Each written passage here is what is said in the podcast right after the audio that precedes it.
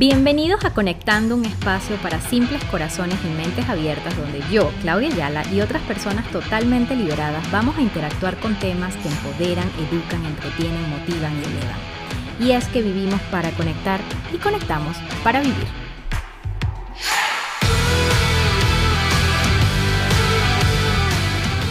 Hola, hola mi gente, un nuevo episodio de Conectando con Carolina Zuleta, mamá empresaria, coach de vida que nos acompaña desde Los Ángeles, es colombiana y pues hoy el tema está muy conectado a la vida, a eso que queremos y a eso que estamos destinados a lograr.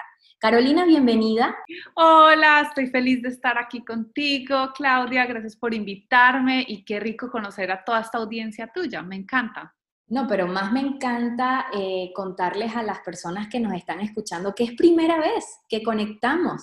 Y justo antes de comenzar a grabar estábamos hablando de lo bonito que son las conexiones cuando nos damos el permiso de conocer otras personas. Y yo creo que eso es la magia del networking, de, conectar, de ese propósito que tienes de, de, dejarte sorprender. Así que gracias por tu tiempo, Carolina. Este tema conecta muchísimo conmigo, con ese despertar que tuve hace, hace más de un año, que comenzó ese proceso de despertar de cómo hago y cómo logro tener la vida que quiero. Es posible tener la vida que queremos 100%, pero quiero hacer una aclaración. Eso no significa que cuando uno tiene la vida que uno quiere, todo es perfecto. No significa que entonces uno nunca más esté tenga tristeza o miedo o demás. Yo creo que la vida siempre va a tener momentos divinos, chéveres, uno se va a sentir bien, otros momentos difíciles. Es más, durante un mismo día uno cambia muchas veces, recibió un email, se preocupó o recibió una buena noticia y está feliz. Entonces, creo que uno de mis propósitos ha sido que aterricemos esa idea que hemos dicho, cuando yo llegue allí, cuando entonces tenga el esposo, cuando baje peso, cuando tenga tanto ingresos, entonces ahí mi vida va a estar bien. Y decir, no tiene, o sea, tener la vida que uno quiere no significa que entonces tengo que esperar a llegar allá para poder estar feliz y bien. Es, como que esa espera lo, lo, que te hace es sentir más ansioso, más, más susceptible a de que la vida que estoy viviendo ahora no vale la pena. Yo creo que esto lo aprendí una vez en uno de los eventos que hicimos con la comunidad de Latina Power. Una de las invitadas dijo, si vives en el pasado, vas a vivir con angustias, nostalgias, tristezas, preocupaciones. Si vives en el futuro, vas a estar en esa espera ansiosa, en el estrés, en la ansiedad. Vive el presente.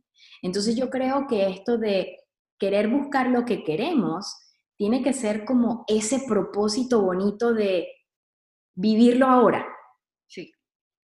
Entonces, para mí, parecido a lo que tú estás diciendo, o sea, cuando yo entendí que, porque a mí mucha gente, obvio, todos habíamos oído el mensaje de hay que vivir en el presente, hay que vivir en el presente, pero yo pensaba que eso era meditar, o sea, o era estar siempre en paz y obviamente pues como que soy una mujer, soy emprendedora, soy mamá, mi vida está muy llena, o sea, como que yo no vivo zen todo el tiempo, o sea, tengo estreses que además me gustan porque estoy creando cosas que me parecen importantes.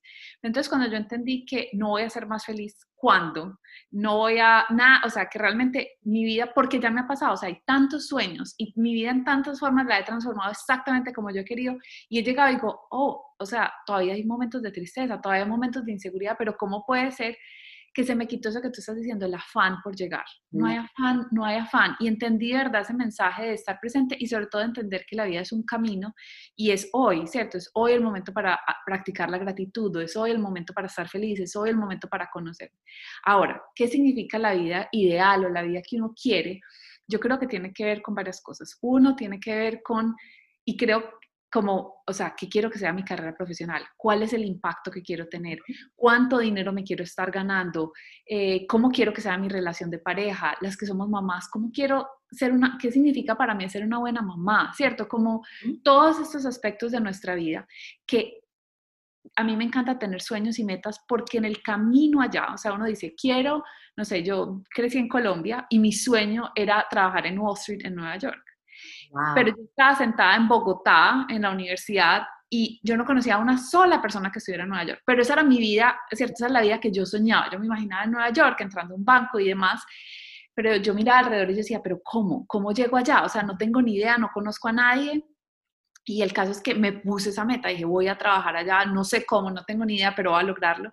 Y empecé tomando los pasos más tontos, que era de llamar a los amigos y decirle, oye, conoces a alguien a Nueva York, ¿qué haces? Y así lo logré. O sea, tres meses después de haberme graduado de la universidad, estaba entrando a mi oficina en el eh, Rockefeller Plaza en oh febrero, en la mitad de la nieve.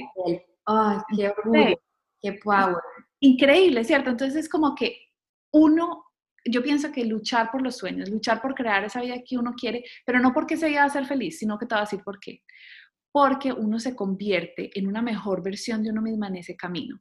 Porque en el camino a uno alcanzar los sueños, uno empieza a descubrir que uno es fuerte, que uno es valiente, que uno es resiliente, que uno es recursivo.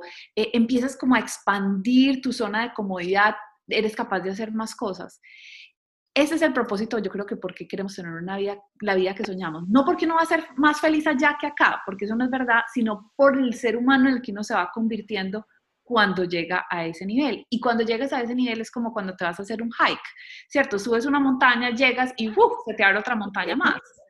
Y, eso, ese, ese es el camino de la vida. Y eso yo creo que es aceptable porque nosotros como personas deberíamos siempre estar en esa búsqueda y no pretender o pensar de que si llego, ya llegué. No, yo creo que somos personas cambiantes y que así lo que me estás diciendo, cada cosa que hacemos nos transforma, nos enseña, nos quiebra, nos, o sea, nos repara. Entonces yo creo que el proceso de todo esto hay que vivirlo de la forma más despierta, más acertada de, de entender de que, ok, sé lo que quiero, sé lo que tengo que hacer, porque tal cual, tú eres un ejemplo de esa persona que tenía un sueño y creó un plan acción, así sean pasos pequeñitos o cosas, pero lo creaste para lograrlo, porque ya ves que muchas personas nos podrán escuchar y dirán, bueno, pero es que yo sueño con y no están haciendo nada. Así que, wow, Carolina, ¿qué le dices a esas personas? que de verdad sueñan y no hacen. Ok, entonces ah, ah, yo creo que hay dos cosas. Hablemos primero del caso que tú estás diciendo, las personas que ya tienen un sueño en su corazón, pero no están haciendo. En todo lo que yo he trabajado con mujeres coaching conmigo mismo, cuando uno no está tomando acción, cuando uno no está haciendo algo por lograrle eso, es porque hay una parte de uno que cree que eso no es posible. Mm. Entonces, si yo creo que yo no puedo tener una empresa que genere millones de dólares al mes, ni para qué voy a intentarlo. Entonces tenemos que hacer un trabajo interno de nuestras creencias, de mirarnos con atención y decir, ¿por qué es lo que no estoy creyendo? ¿Por qué no lo estoy creyendo? ¿Cuál es la historia que me estoy diciendo en mi cabeza que me está frenando de poder de verdad tomar acción? Eso es por un lado. La otra cosa que pasa es que la gente quiere saber cómo. ¿Cómo? A mí mucha gente me dice, pero ¿cómo lo logro? Y yo lo que he aprendido es que uno no sabe cómo hasta que lo logra. Y eso es súper contraintuitivo pero yo no sabía cómo iba a conseguir el trabajo en Morgan Stanley en Nueva York porque yo no sabía, o sea, yo sabía que yo lo único que sabía es tengo que conocer a alguien, esa era como la idea que tengo, entonces empecé a, contactar a personas, pero yo no sabía, ahora, hoy te puedo contar la historia porque ya la viví, no sabía que ese amigo que conocí en un bar, su mamá tenía una, una persona que conocía en este banco en Morgan Stanley en Nueva York, que en ese momento justo estaban buscando una persona como yo que hablara los dos idiomas, o sea, es, es imposible saberlo anticipadamente, ¿cierto? Entonces, la otra razón por la que mucha gente se queda estancada es porque quieren saber cómo, y yo siempre digo, el cómo lo vas a ir descubriendo. Uno lo va descubriendo porque es su imaginación, que yo creo que es el privilegio más grande que tenemos los seres humanos, es de imaginarnos, de en la mente se nos ocurren ideas, ¡Ah! voy a llamar a esta persona, veo a contactar a esta persona, veo voy a hacer esto, y en el camino nos vamos equivocando. Yo te conté la historia de llegar a Nueva York muy cortica, ¿cierto? Que suena como un milagro, pero la verdad había empezado antes, yo ya había hecho todo un proceso con otro banco que se llama Lloyds Bank, y no me aceptaron. Y no me aceptaron y cuando no me aceptaron dije, bueno, y había mandado 800, o sea, yo me metí a todos los bancos que me gustaban y mandé la hoja de vida por internet, nadie me contestó. Entonces eso era un cómo, ¿cierto? Yo dije, bueno, ¿cómo aplico? Aplico. No me funcionó. Entonces tengo que buscar otro, tengo que conocer a otra persona. Conocí a estas personas, llegué a este proceso, me cerraron la puerta, me dijeron, no, llegué como las últimas dos, pero no me escogieron a mí. Entonces, chao. Y en ese momento me, me partí, dije, o sea, no, esto no va a funcionar, esto, esto, es demasiado loco, esto no, va, esto no funciona. Y en ese momento comenzaste a cuestionarte, porque la mente es tan poderosa que a lo mejor tu mente te dice, vete para atrás, busca otra cosa, que esto no es lo tuyo. Y me lo dijo, o sea, por, o sea, en todo este proceso yo estoy terminando la universidad, veo a todos mis amigos están trabajando en consiguiendo trabajos muy buenos dentro de Colombia, donde sí tengo todos los contactos, donde está la universidad ayudándome y me digo, bueno, tengo un novio en ese momento y digo yo, ¿por qué me estoy queriendo ir? Tengo mi familia, o sea, esto es una locura, de pronto es el universo que me está diciendo que no, ¿cierto? El universo de pronto, porque eso es otra cosa que oigo a la gente, no, pues es que el universo me dijo que no. Pero esto es lo que yo he aprendido si a uno se le cierra una puerta y otra y otra, pero uno en el corazón, uno sabe que todavía eso es lo que uno quiere, entonces no, se puede dar por vencido. Y yo conté con la fortuna que yo tengo un papá y una mamá que siempre me han apoyado en mis sueños. Y cuando yo dije, no, nada, yo vivía en Bogotá y me devuelvo para Medellín, que es la ciudad de la que yo soy, y papá me sentó en la mesa del comer y me dijo, o sea, vas a renunciar a tu sueño. Y me dijo así, ¿cómo vas a renunciar a tu sueño así de fácil? Y yo, fácil, pero yo ya he hecho esto, yo ya he hecho esto, es que tú no entiendes, no sé qué. Le dije, pues ándate a Nueva York a ver qué pasa. Y yo me le puse brava, o sea, le dije, ¿qué quieres? ¿Que vaya a tocar puertas? O sea, es que eso no funciona así, tú no entiendes nada. El caso es que esa idea se me quedó en la cabeza y dije, bueno, me voy a ir a Nueva York. Es verdad, es más fácil de pronto conocer a alguien allá que me abra la puerta. Y así fue, así fue tal cual. Me fui con dos maletas, sin trabajo, sin saber qué iba a pasar y, y bueno, pues pasó, lo, pasó porque seguí tomando acción hasta llegar al, al sueño. Y también pasó porque existió ese empuje. Tal vez en este caso fue tu papá, pero a veces no nos damos cuenta de las señales que, sabes, que, que, existen para nosotros continuar. Y la verdad es que yo creo que el que gana batallas no es el que pierde, el que gana batallas es el que no renuncia. Así es que acabado de opciones es seguir creando para crear esa oportunidad. Y tú eres como que ese ejemplo, wow, o sea, tú seguiste ahí mm, hasta lograrlo. Y te voy a decir, y creo que hay eh, en los años, porque además lo que te decía, hay una montaña, o sea, yo llegué a Morgan Stanley y a las dos, dos semanas de estar viviendo mi sueño dije, esto no es lo que yo quiero hacer el resto de mi vida. No me digas. No porque, o sea, fue porque, y te voy a decir por qué, porque mi jefe en ese momento era una mujer a la que admiro muchísimo, es una dura en el mundo de finanzas, pero tenía dos niños chiquitos y ella estaba trabajando tanto que no los veía y yo siempre sabía que quería ser mamá y yo decía, ¡Ah! yo no me imagino Wow. no pudiendo estar con mis hijos. Entonces, como que en ese momento entre ese pensamiento dije, no, yo no me veo acá. Además, me empezó a parecer todo muy frío, muy, o sea, como que yo siempre soy una persona más humana. Y eso también es válido. Es válido. Muchas personas se, se creen como derrotadas o fracasadas porque dicen, bueno, hice tanto para llegar aquí y como ahora, pero me gusta que despertaste y dijiste, esto es lo que voy a aceptar, porque esto es lo que me está diciendo mi corazón. Hay personas que no se dan la oportunidad de escuchar ese corazón, esos deseos y esos nuevos sueños y se quedan en un lugar donde no son felices, donde no están bien. Y, y, yo creo que para mí la manera en que yo lo vi es como que aprendí algo nuevo en mí. Y esto se ha repetido en el transcurso, porque después de eso he creado muchos sueños que parecían imposibles. Y con esto mismo de voy a hacer un paso, no sé qué va a pasar, lo otro, va a ensayar, he logrado y he fracasado muchas veces. Y muchas veces he estado en el piso de mi cama llorando, diciendo, no voy a ser capaz. Pero hay una vocecita en mi cabeza que me ha ayudado mucho y yo quisiera que todo el mundo la tuviera grabada. Y es, te mereces otra oportunidad. Uf, te mereces otra oportunidad. Así, o sea, y yo lo veo en todo como la gente que ha intentado una dieta y otra y otra y no ha logrado lo que quiere. Es como, si todavía tu corazón te, lo quiere, te mereces otra oportunidad. Te voy a contar otra historia que es súper linda. Mi prima, que yo la adoro, también la admiro, su sueño toda la vida ha sido ser médica. Y también se vino a Estados Unidos y, y estudiar medicina acá. Y se enfrentó a tantos obstáculos, tantos obstáculos. O sea, eh, para ser médico, después de que tú estudias toda la carrera y todo, tienes que entrar a hacer, el, no sé cómo le dicen, como una pasantía o algo así. Y es un sistema que un hospital te tiene que escoger y si no te escogen, te quedas por fuera. Bueno, es como una cosa muy compleja.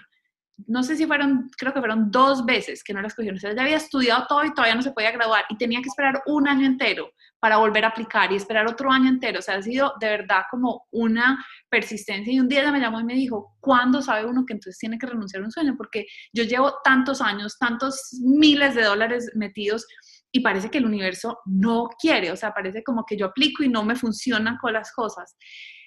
Y mi, respuesta a la misma la que dije, o sea, ¿todavía lo quieres en tu corazón? Me dijo, sí. entonces no te podemos rendir, te mereces otra oportunidad y, y, ya es una médica y trabaja y, o sea... mereces una oportunidad, wow, o sea que yo creo que para lograr tener la vida que nuestro corazón dicta y nos hace feliz, es siempre aplicando eso de te mereces una oportunidad porque no es solamente para el trabajo, es para el amor, para las amistades, para nuevas conexiones, o sea, para, esto aplica para todo. Carolina, si no me lo dices, o sea, esto se me va a quedar forever. O sea, te lo juro que voy a vivir con eso, porque siempre nos preguntamos, ¿cuándo es el momento de renunciar? ¿Cuándo es el momento de parar? ¿Cuándo es el momento?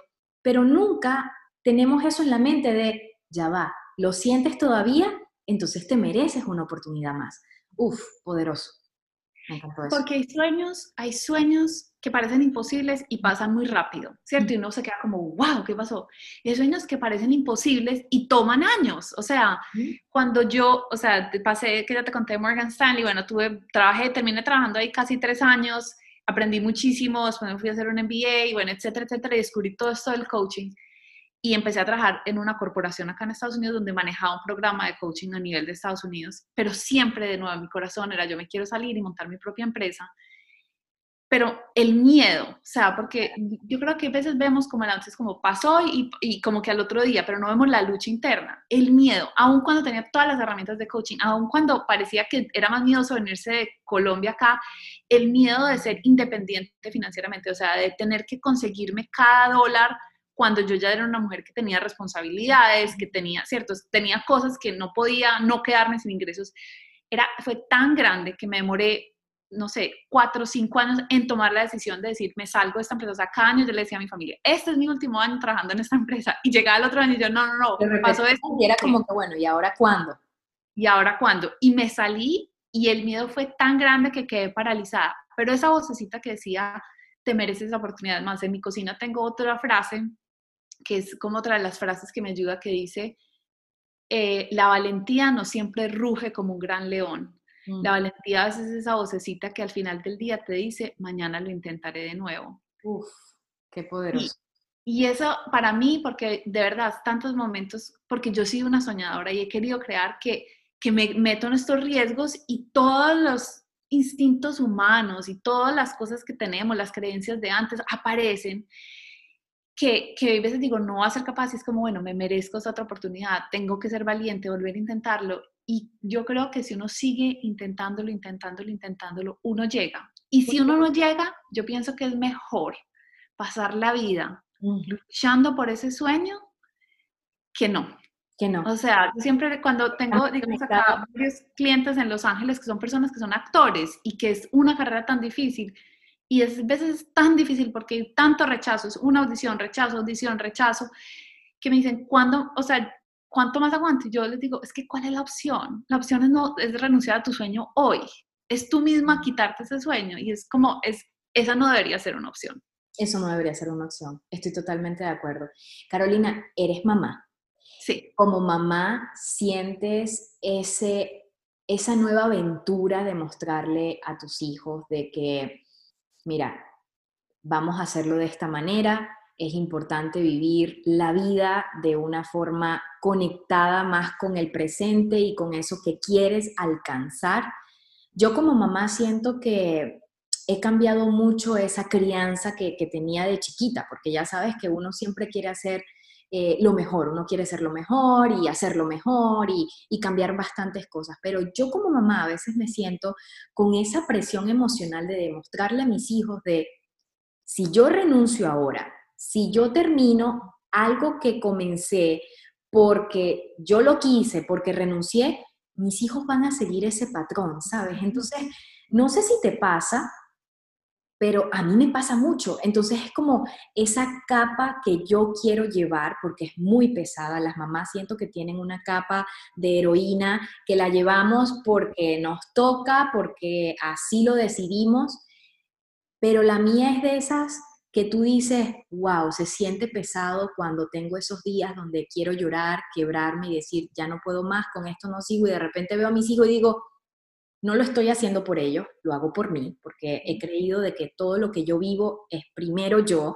y luego mi familia y todo es un complemento. pero los veo a ellos y digo, es que si ven una mamá que se quiebra, una mamá que, que renuncia a algo tan pronto, ellos les va a parecer tan normal y lo van a repetir. Totalmente, o sea, yo pienso mucho, yo tengo una hija de tres años y pienso mucho en, en que quiero ser un ejemplo para ella. O sea, como tú, creo que hago todo esto por mí y, parte de la maternidad ha sido como también descubrirme, ¿cierto? Porque es otro gran sueño el que uno se descubre. Yo pensé que iba a ser una mamá como mi mamá, o sea, mi mamá fue una mamá dedicada a tiempo completo. Y dije, como te dije, desde Morgan Stanley, o sea, esto es más de, no sé, va a ser 13 años, empecé a decir, quiero tener esa flexibilidad de mi tiempo, pero pero cuando empecé a ser mamá me empecé a dar cuenta que yo soy una mamá que le gusta mucho trabajar. O sea, me gusta, o sea, lo que hago me apasiona, pero entonces siempre pienso como cómo ser un ejemplo para ella y un ejemplo de ser una mujer que está luchando por sus sueños, que se conoce a sí misma, que tiene sus propias barreras saludables, em, que no se rinde, ¿cierto? Todas estas cosas. Pero también he procurado que ella me vea llorando, que ella me vea, o sea, porque creo que... Eso, es normal. O sea, Exactamente. Yo, abrazo, incluso le digo a mis hijos, eh, que abrazar esos sentimientos es muy importante. ¿Sabes qué?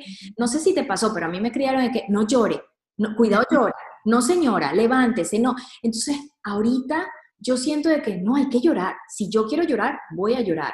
Y eso me pasa mucho también con mi esposo. Mi esposo sabe que hay días de que estoy heavy emocionalmente pesada y si quiero llorar, él le explica a los niños, mami necesito un tiempo, necesita llorar. Nosotros le decimos let it go déjalo que salga. Y, y yo creo que es parte de lo nuevo que quiero que mis hijos entiendan, que no es de que si la ve llorando es porque es débil, si la ve llorando es porque es loca, si la ve llorando es porque no puede. No, si ve llorando a una mujer o si él mismo llora, es porque él está viviendo esa emoción y de esa emoción va a entender qué es lo que está pasando. No puedo estar más de acuerdo contigo. Es más, mi hija es chiquita, tiene tres años y y, cuando me ve llorando, o inclusive a mi esposo que, no sé, tuvo una pérdida, está, verdad, afligido, y ella, it's okay to cry, ella nos dice, it's okay to cry, inclusive pasó, o sea, yo soy una creyente de, de, que hay que vivir todas las emociones, de que hay que ser ejemplo, porque llorar es lo más humano. A mí no me decían no llores, pero, pero en mi familia sí era como no subas el tono, no, la parte de estar brava era como menos aceptable. Entonces ha sido algo que he tenido que trabajar de poder conectarme con la parte mía que siente rabia y, hacer que eso también esté bien. Pero en todo caso con mi hija, cuando mm, pues empezó como esa, esa, los toddler years y no sé qué, pues obviamente ellos lloran porque sí, porque no, porque esto, por lo otro. Y entonces yo le decía muchas veces, mi amor, sin llorar, y ella empezó a decir, sin llorar, sin llorar. Y mi esposo fue el que me hizo caer en cuenta y me dijo, Caro, mira lo que le estás enseñando. Y ahí mismo que caí en cuenta, empecé a cambiarle y decirle, está bien llorar, está bien llorar. Y entonces a veces se me salía como, no sé, o sea, quiero los confites estos. Y yo le decía, yo te los doy, pero sin llorar, ¿cierto? Como sin llorar, tratando de que ella se calmara. Y yo le decía, sin llorar, ella me decía, it's okay to cry. Ella misma me corregía a mí, le decía, amor, tienes toda la razón. Claro que... Hemos vivido en modo automático. O sea, como que nuestras respuestas a veces las damos sin pensarlas antes. Y, yo creo que una de las grandes lecciones que estoy yo recibiendo para poder darle a mis hijos es think, piensa antes de hablar, conecta, porque es tan automático decir, ay no, yo sé, no, sí, Entonces es como que ya va, despierta, a lo mejor no sabes lo que te está diciendo porque ya estamos en un mundo donde tenemos que escuchar más a esos niños chiquititos. Tienen una creatividad, una imaginación, unas ideas que tú dices, hay que escucharlos más. O sea, no es algo así como que este, los adultos hablan por aquí, los niños van por allá. No. Yo creo que la forma de vivir es entender que todos tenemos un derecho, un deber, una responsabilidad y tenemos que ser escuchados, no importa la edad, no importa el berrinche, no importa, tenemos que entenderlo para poder saber cómo vamos a reaccionar a eso, ¿sabes? Es como cuando, ay, la vi llorar, mejor no le digo nada, ay, mejor cálmate. No, tenemos, y usualmente estuve leyendo que esas son nuestras respuestas porque no estamos preparados para abrazar el llanto ajeno o el dolor ajeno. Entonces es más fácil decir, todo va a pasar, todo va a estar bien, esto toma tiempo. Y e, es un proceso, ¿sabes? Es como que la parte bonita de conectar. Y yo creo que eh, esto de conectar no es solamente elevar mensajes, sino de, entender otros puntos de vista. Y me encanta em, haberte conocido, Carolina, así sea por Instagram. ¿Cuál es tu gran misión? Porque yo quiero conectar ahorita con esa gran misión, conocer más de Carolina, porque ya veo que eres un coach de vida y me encanta eso porque siento que la gran misión de ustedes es despertarnos. Mira, lo que a mí me mueve, lo que a mí me apasiona es trabajar con mujeres como tú, como yo, ¿cierto? Como que tenemos sueños, que queremos ser la mejor versión de nosotros mismos y enseñarles cómo hacerlo, porque hay solamente dos razones que nos frenan, solo hay dos razones que nos frenan de maximizar todo nuestro potencial. La primera es lo que estábamos hablando hace dos minutos, nuestras emociones. Cuando nosotros no somos capaces de estar con el miedo, de estar con el rechazo, mucha gente no se atreve porque dice, ¡Ah! ¿y si me rechazan o me critican o si hago algo que después me siento apenada? ¿Cierto? Como que esa vulnerabilidad que hay, si yo no soy capaz de estar con esas emociones, entonces no voy a alcanzar mis sueños, no voy a maximizar mi potencial. Entonces, parte de lo que yo hago en coaching es eso. Lo segundo es manejar nuestra mente. Es, yo te digo cositas chiquitas, como me merezco otra oportunidad o como la valentía es volver a intentarlo al otro día y aprender a entender cómo mis pensamientos, primero, qué es lo que estoy pensando y cómo esos pensamientos están afectando lo que estoy haciendo y viviendo y creando en mi vida, cómo yo sí tengo control de reorientar mis pensamientos, cómo esos pensamientos se convierten en creencias limitantes o que me empoderan. Entonces eso es lo que yo trabajo, el nivel de emociones y pensamientos para poder ayudarle a mujeres como tú, como yo, que seamos la mejor versión que podamos, que tengamos el impacto más grande que podemos tener, que creamos los sueños que queremos crear y sobre todo con el fin. O sea, yo me imagino a futuro yo decir que tú y yo estamos viendo que en Forbes está saliendo una mujer latina, varias mujeres latinas como más influyentes, como billonarias, como líderes a todos los niveles, que mi hija crezca y para ella decir, no sé, quiero ser un astronauta o quiero ser, ganarme el premio Nobel de escritura, no sea como una cosa que nunca una mujer latina se la haya ganado, sino que, o sea, las mujeres en general, pero como yo soy una mujer latina y creo que hay una historia de, de, de dónde venimos y llegar a este país, o sea, tenemos, hay muchas cosas. de vernos de vernos, que, que, que, digo, o sea, quiero que tengamos más representación, que, que, cuando alguien esté sentado en Colombia o en cualquier otra parte que quiero trabajar en Morgan Stanley, no sea yo la única que pueda contestar la historia, sino que hayan ya muchos ejemplos y sea normal, o sea, que montar una empresa en Japón, o sea, que de verdad, porque no tenemos nada que nos haga diferentes al, al estereotipo, digamos, de los hombres que lo han logrado. Esa es mi misión. Y la manera en la que vivo esa misión es, yo creo una cosa que se llama la comunidad de mujeres extraordinarias. Me encantó comunidad que está afuera de redes sociales, pero todos los jueves es más. Hoy justo después de que terminemos de grabar, me reúno con toda la comunidad de mujeres y les hago coaching sin tener que pagar un solo centavo porque es parte de la misión. O sea, yo quiero que la niña que sea que esté sentada donde quiera, la mujer que sea que esté sentada donde quiera y tiene un sueño y tiene unas ganas de lograrlo, pueda venir a estas sesiones cada jueves, hacer las preguntas y llevarse las herramientas que le van a servir para seguir creando ese, ese sueño. Yo creo que ya no hay excusa. O sea, yo creo que no existe eso de que no puedo por, no, no puedes porque no te has dado la oportunidad de poder, de querer. Así que, gente que nos está escuchando hoy, esto de la comunidad para mujeres extraordinarias, solo para mujeres. Sí.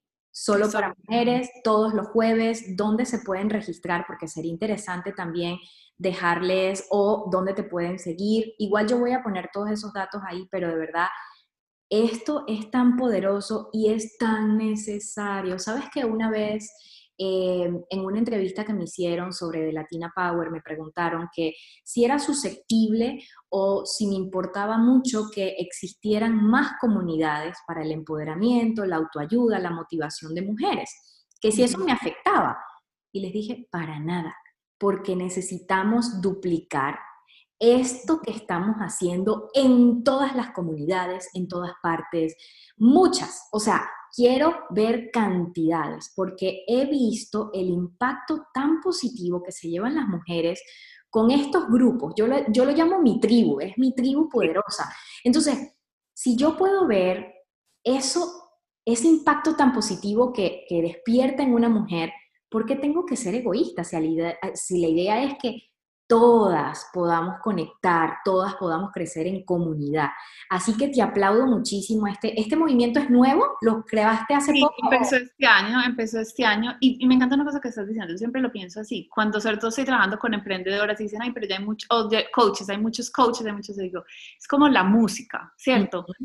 hay tantos cantantes, pero porque a ti te encante Shakira no significa que no te guste J Balvin, o sea, pues como que tú puedes, hay, hay, hay espacio para todos. Dos.